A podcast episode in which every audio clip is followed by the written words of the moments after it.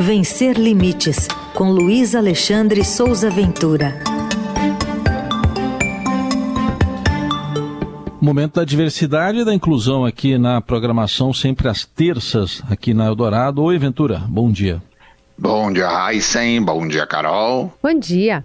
Bom dia, ouvintes. Bom dia, equipe. Ventura, está em andamento o censo do IBGE. A gente quer saber de você do, em relação às pessoas com deficiência. Tem alguma estratégia por parte do IBGE para identificar essas pessoas? Pois é, né?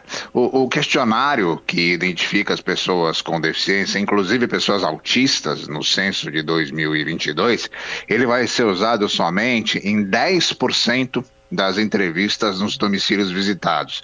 É, eu confirmei essa informação com o próprio IBGE ontem. O IBGE explicou o seguinte, que o censo usa desde o ano 2000 dois questionários, básico e o de amostra. O básico é feito em todos os, os, domicílios da pesquisa. Aí levanta dados como sexo, idade, alfabetização, renda, condições de saneamento básico.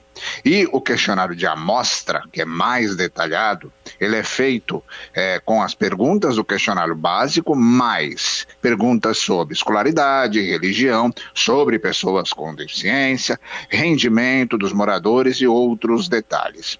O IBGE afirma que eles usam esse esquema de dois questionários para reduzir o custo da operação e também para reduzir a resistência dos moradores em participar da pesquisa, porque o questionário detalhado de amostra é muito mais demorado do que o básico. E agora a gente precisa prestar atenção aqui em algumas informações.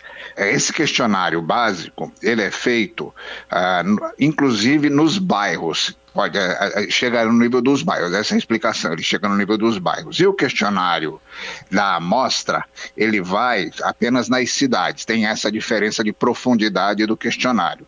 Agora, é, eu questionei o IBGE mais de uma vez a respeito dos motivos das perguntas sobre as pessoas com deficiência, inclusive a única pergunta que existe sobre autistas, não estarem no questionário básico do censo do IBGE 2010, considerando que a identificação das deficiências é tão importante quanto identificar sexo, identificar idade, identificar alfabetização, renda, condição de saneamento básico e etc.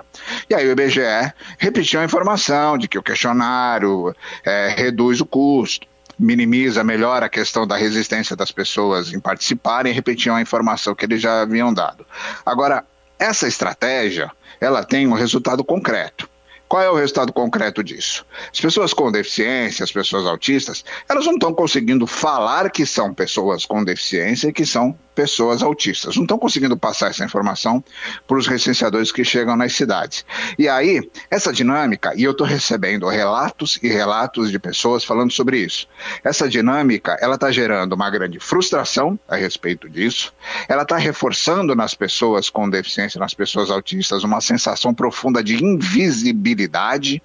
E isso está gerando nessas pessoas uma um questionamento a respeito da credibilidade dessa pesquisa no que diz respeito à quantidade real de pessoas com deficiência, de pessoas autistas, que o censo IBGE vai afirmar que existem no Brasil após o resultado desse censo.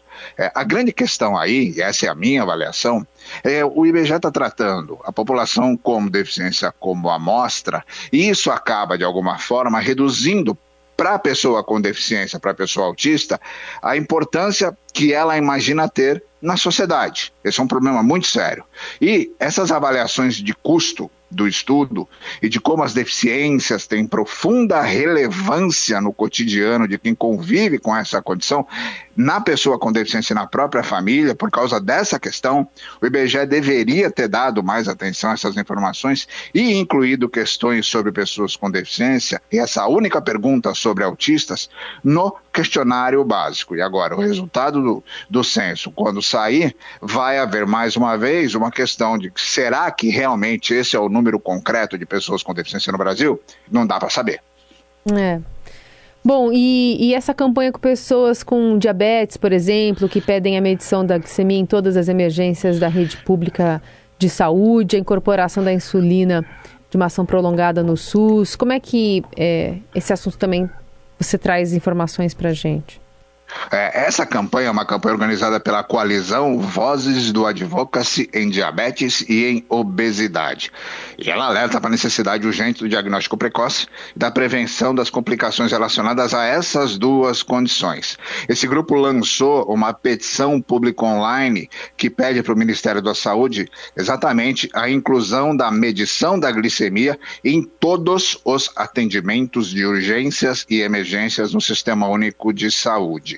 Eu coloquei o link para esse para essa petição online no blog, quem quiser assinar, ela já tem mais ou menos umas 1.500 assinaturas. Agora, é importante prestar atenção em alguns números da diabetes. A Federação Internacional de Diabetes diz que o Brasil tem 8 milhões de pessoas com diabetes que ainda estão diagnosticadas. Esse é um número muito relevante. A própria coalizão afirma que 46% das pessoas do Brasil que têm entre 20 e 79 anos têm diabetes, mas também não sabem disso.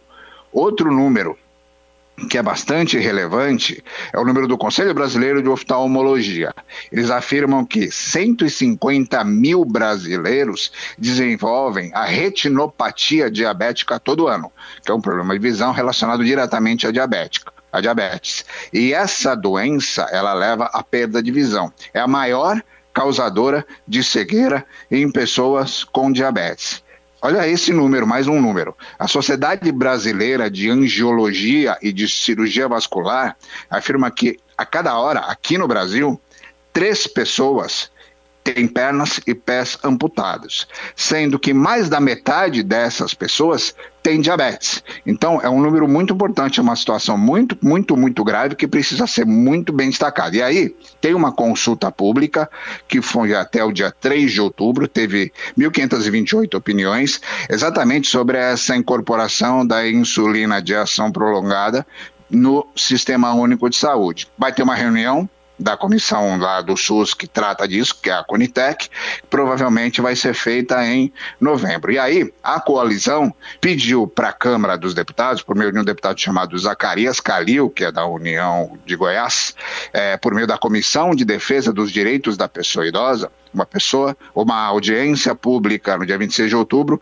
e também uma reunião diretamente com o Ministério da Saúde. Eles querem abrir uma interlocução com o Ministério da Saúde para falar sobre a incorporação dessa insulina no SUS, porque tem um problema muito sério que está ocorrendo, que é os fabricantes dessa insulina estão resistindo em fornecer esse medicamento para o SUS, porque os valores que o Ministério da Saúde está estabelecendo nos pregões, na, nas concorrências para fazer isso, eles estão muito desatualizados. Aí já teve dois pregões para fazer isso e ninguém participou. Não tem ninguém que se interesse em fornecer essa insulina para o governo federal, para o Ministério da Saúde, para o Ministério da Saúde aplicar na população que precisa. Então, a, a colisão está tentando, de alguma forma, conversar com o Ministério da Saúde, fazer essa audiência pública para que essa situação situação toda seja resolvida antes que a insulina de ação prolongada suma do SUS e as pessoas não recebam mais esse medicamento. Então tem essas duas questões.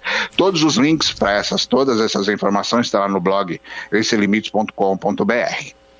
Aí está, mais alertas importantes do Luiz Alexandre Souza Ventura, que volta terça-feira com a coluna Vencer Limites, que você encontra também nas plataformas do Estadão. Obrigado, Ventura. Até mais. Um abraço para todo mundo.